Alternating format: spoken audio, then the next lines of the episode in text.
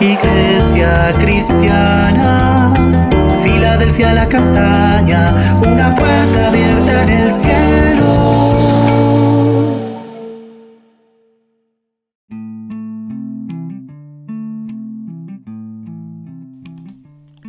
Buen día familia Filadelfia la castaña, Dios te bendiga. Este es el devocional Una puerta abierta en el cielo que el Señor nuestro Dios nos ha regalado como congregación en la castaña para que estemos en unidad de espíritu y también para que podamos tener un tiempo con el Señor a solas. Estudiemos juntos y meditemos en la palabra de Dios en Eclesiastés capítulo 2 versículo 17. Bien adelante.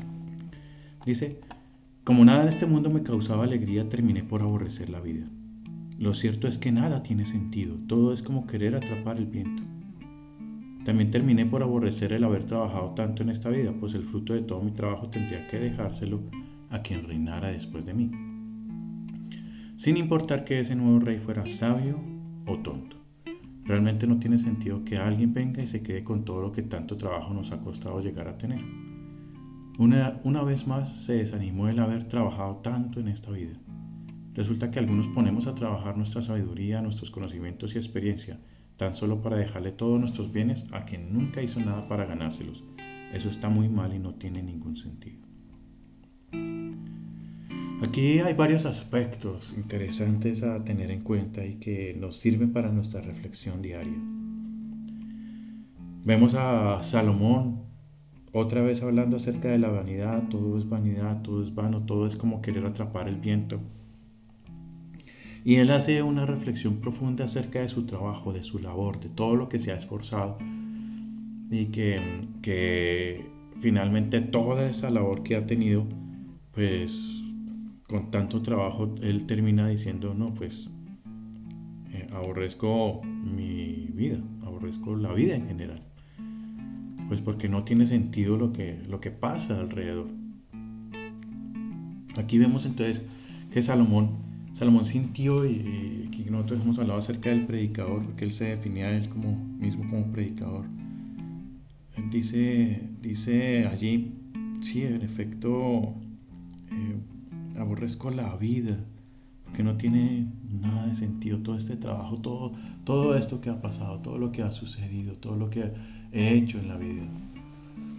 Recordemos que que Salomón está en una etapa de su vida en la que está reconociendo que, que incluso su andar, su caminar, todo lo que ha hecho, después de haber caído en un pecado profundo, yéndose detrás de las mujeres con las que se había casado o con las que tenía concubinas, y los dioses y todo lo que había comprometido en sus creencias, claro, llega a un punto de despreciar la vida precisamente porque él tenía claro quién era, quién era Dios y, al mirar, al mirar su propia vida, cómo era que estaba llevando las cosas, la desprecio.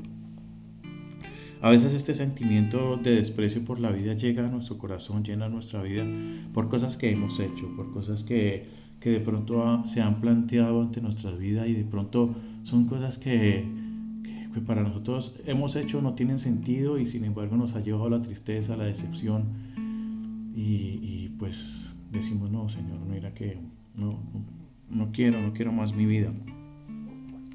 Job, cuando, cuando estaba allí con la enfermedad, eh, él quería, él quería, el Señor, había incluso, eh, él decía, maldito el día en que nací, porque, porque no, porque, porque su dolor fue muy grande, incluso la esposa le decía, maldice a Dios y muérete por, el dolor de las cosas que suceden. A veces la vida es muy fuerte, a veces la vida y el dolor es muy fuerte. Y tendemos entonces nosotros a despreciar lo que Dios nos ha dado. Hoy te invito a que si tú estás despreciando la vida, que si estás diciendo, Señor, yo ya no quiero vivir más, te des cuenta que Dios tiene un propósito contigo, que Dios, que te des cuenta que Dios te puede usar, que Dios tiene cosas grandes contigo si solamente tú te dispones y hablas a otras personas acerca de este tesoro tan grande que tenemos en nuestras manos que es el Evangelio de Cristo. Pero no solamente veo eso, sino, sino veo que Él está diciendo, sí, es que, o sea, trabajo y trabajo y todo, ¿para quién va a ser? No sé si el próximo rey que venga después de mí, o sea, su hijo, va a ser una persona sabia, una persona que de pronto necia, una persona tonta, de pronto una persona inteligente, alguien que de pronto le va a sacar provecho o no. Porque es un anhelo que nosotros también tenemos en nuestro corazón. En nuestro corazón nosotros queremos que nuestros hijos sean mejores que uno, o sea, porque nosotros hemos cometido muchos errores, la vida se ha llenado de tantos errores y nosotros no quisiéramos que ellos pasaran por, por, estos dolores.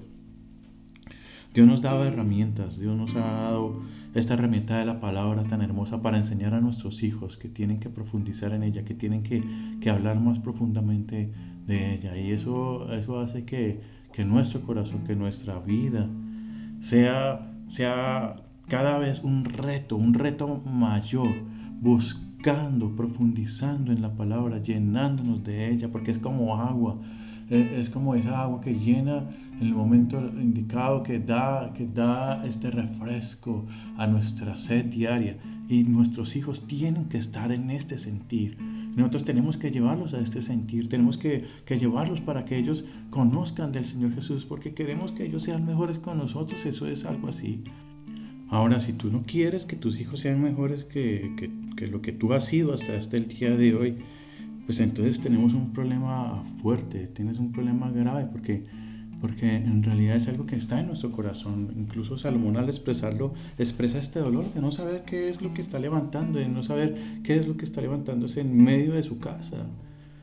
Pero nosotros tenemos que, que procurar que nuestros hijos busquen más del Señor que nosotros, sean mejores que nosotros en todo aspecto.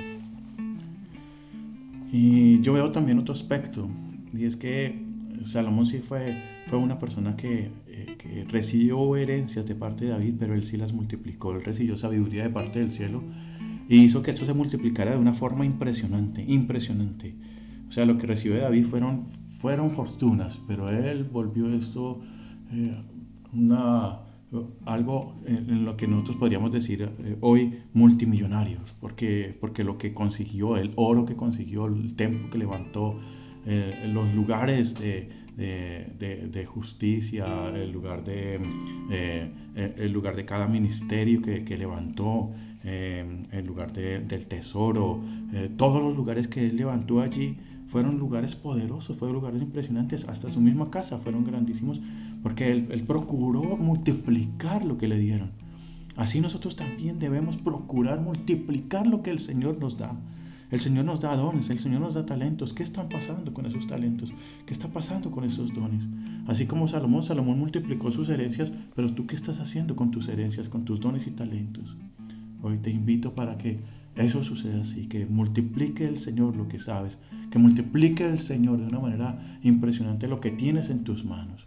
Que Dios te bendiga, mi amado. Señor Jesús, gracias por este día, gracias Señor, porque tú has sido fiel, has sido poderoso y porque no hay nadie como tú. Señor, te bendecimos, mi Dios, te adoramos.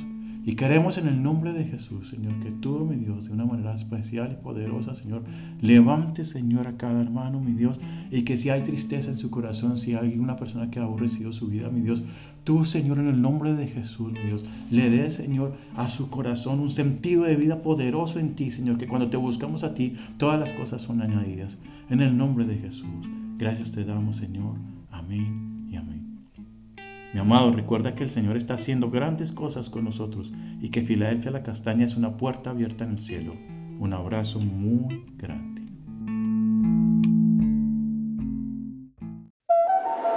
Iglesia cristiana, Filadelfia la Castaña, una puerta abierta